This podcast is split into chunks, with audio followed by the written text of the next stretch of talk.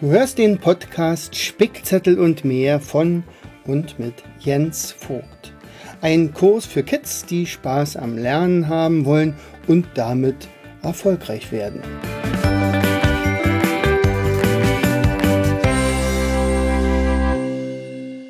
Herzlich willkommen zu Vogtis Podcast Show Spickzettel und mehr.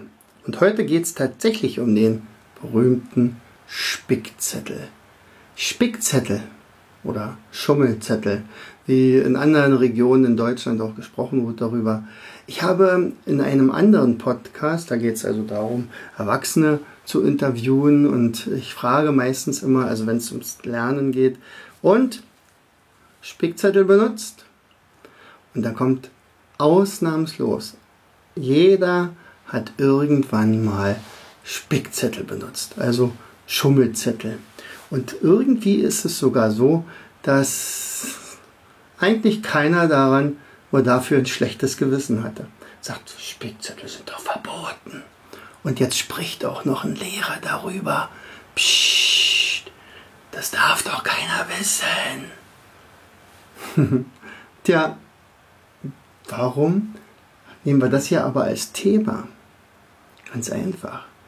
Alle mit denen ich gesprochen hatte, sagten, sicher hatten wir einen Spickzettel. Aber es war ganz komisch. Als denn die Arbeit dran war, da brauchte ich den gar nicht. Sag wirklich nicht? Warum denn nicht? Tja, weiß ich auch nicht. Irgendwie, ich brauchte den nicht mehr und trotzdem wusste ich's. Weißt du, deswegen bin ich auch ein so Verfechter von Spickzetteln. Sicherlich nicht, dass man sich erwischen lässt. Das ist klar. Und dass man sich den vielleicht anfertigen lässt. Das wäre natürlich total blöd. Aber wenn man selber sich einen Spickzettel macht, also einen Schummelzettel, dann erarbeitet man sich ja das Thema vorher durch. Dann weiß man genau, ah klar, das sind die und die Fakten, die brauche ich dafür.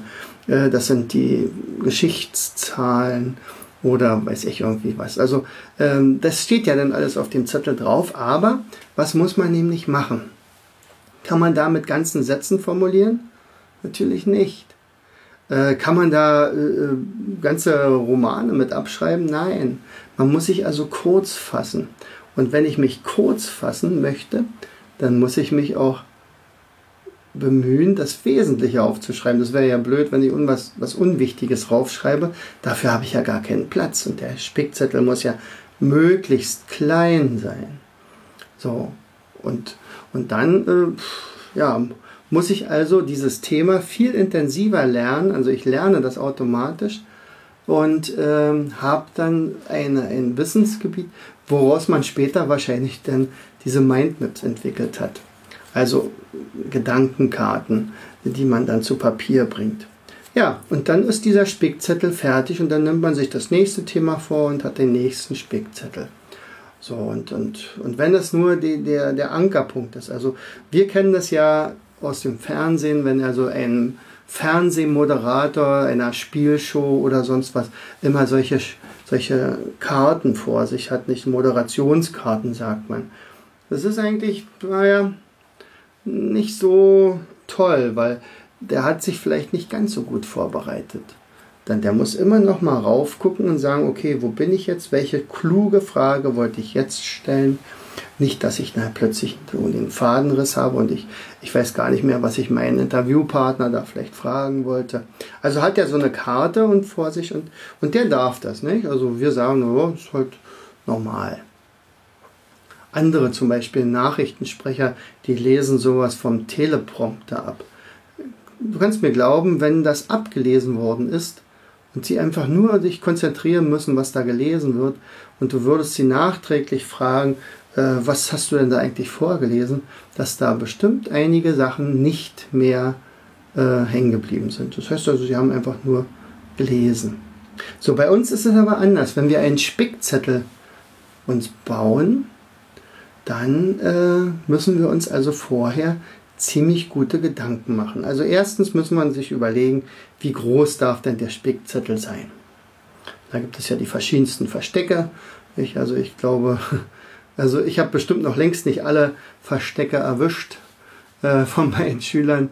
Äh, also im Füller äh, eingedreht, in, in der Federtasche oder äh, unter den Arm, auf den Arm geschrieben oder äh, im Schuh versteckt, äh, auf, die, auf die Wasserflasche geklebt und alles sowas. Also die Verstecke sind natürlich sehr fantasievoll ähm, und erfordern auch noch mal ein bisschen Kreativität, was natürlich wiederum dazu führt, dass derjenige, der sowas macht, kreativer ist. So, also, äh, Spickzettel an sich sind ziemlich gut. Der Sport ist natürlich, dass man sich dabei nicht erwischen lässt. Dann, dann ist natürlich klar, äh, wenn, wenn man erwischt wird, dann gilt es ja als Betrugsversuch. Nicht? Und also man hat ja sozusagen wirklich nicht so gut gelernt. Äh, und jetzt guckt man doch nochmal nach. Und dabei wird man jetzt erwischt. Dann hat man ja betrogen, weil offiziell darf man das ja nicht. Also das weißt du natürlich auch, das sage ich dir jetzt hier auch damit. So, aber ähm, wenn ich also mir Gedanken mache, wie könnte denn praktisch dieses Vergehen möglichst verhindert werden, dass also keiner das rauskriegt, ähm, dann äh, muss man sich natürlich ein bisschen kreativ beschäftigen mit dieser ganzen Thematik. Übrigens, äh, dieses Mindmapping, was ich vorhin angesprochen habe, hat was mit Spickzettel zu tun. Ähm, ich werde dir dann auch bei der Gelegenheit, dann, also bei nächsten, einer der nächsten Episoden zeigen, dass man dieses Wissen, was man über ein Mindmap hat, tatsächlich abfotografieren kann mit seinen beiden Augen. Also nicht mit einem Foto, mit einem Fotoapparat oder mit deinem Handy, sondern tatsächlich mit, mit deinen eigenen Augen wird es abfotografiert und jetzt könnte man im Gedanken diese ganze Geschichte nochmal durchgehen. Kann man sogar die Augen dabei zumachen und man würde fast alles sehen. Du weißt ganz genau, was steht rechts oben, was ist links unten, gibt es irgendeine Farbe dabei oder so etwas und und deswegen ist also Mindmapping eigentlich ein etwas größerer Spickzettel, aber mindestens genauso effektiv. Ja, also hier ging es hauptsächlich um Spickzettel. Jetzt kannst du dir natürlich noch ein paar Gedanken machen, wie man die faltet und ob es noch eine andere, welche Versteckmöglichkeiten gibt. Vielleicht kannst du sogar mal ein Mindmap dazu machen über Spickzettel. Also welche Art der Spickzettel wo Verstecke sein könnten. Im Füller, im Stift, im, im, auf dem Lineal, äh, ähm, ja, wie gesagt, am Körper oder so weiter. Also das, welche Utensilien man dazu braucht, das, das will ich dir ja gar nicht verraten, weil das sollst du natürlich möglichst selber herausfinden. Aber natürlich, von mir hast es nicht. Soll ich dir noch was verraten? Als meine Prüfung war in äh, Physik, damals Abitur, habe ich übrigens mit 1 gemacht, ähm, hatte ich 17 Spickzettel. Es waren 16 Themen und die hatte ich alle wunderschön aufgearbeitet. Und da musste ich wirklich kreativ sein, denn 16 Spickzettel muss man erstmal verteilen, ohne dass das also irgendwo auffällt. Und der 17., der war in meiner Federtasche. Ähm, der war, glaube ich, in einem Füller eingerollt. Das war das Inhaltsverzeichnis, falls ich nicht mehr wüsste, äh, wo das sich befindet. Und äh, ich habe keinen einzigen dieser Zettel herausholen müssen. Einfach, ähm, ich wusste, was drauf stand. Und wie gesagt, ich hatte eine Eins gemacht. Äh, das Wichtigste an dem Spickzettel ist aber vielleicht tatsächlich diese Art der Sicherheit, dass man also dieses sichere Wissen hat. Ich weiß, mir kann nichts passieren. Also selbst wenn, wenn ich jetzt mal eine Zahl irgendwo nachgucken müsste, dann weiß ich, wo ich diesen Zettel habe und da muss ich bloß eine günstige Gelegenheit finden, wo der Lehrer gerade mal nicht hinguckt oder abgelenkt ist und dann muss ich da kurz mal raufgucken. Und ähm, das ist natürlich äh, eine, eine Sache. Jetzt passiert nämlich Folgendes im Kopf, wenn ich also so sicher bin, also dass mir eigentlich nichts passieren kann dann bin ich nicht mehr gestresst. Und wenn ich nicht gestresst bin, dann kann ich klarer denken. Das heißt also, ich kann wirklich das abrufen, was ich mal gelernt habe. So, Spickzettel funktioniert allerdings nicht, wenn man gar nicht gelernt hat und wenn man keinen hat.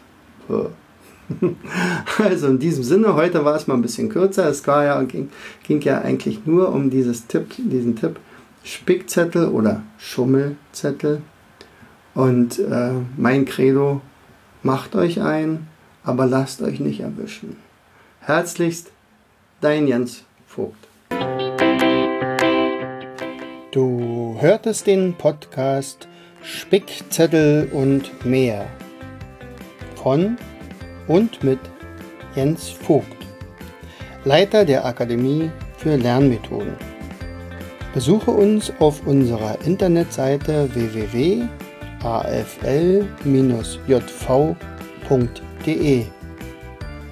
Ich freue mich, wenn du uns wieder besuchst. Herzlichst dein Jens Vogt.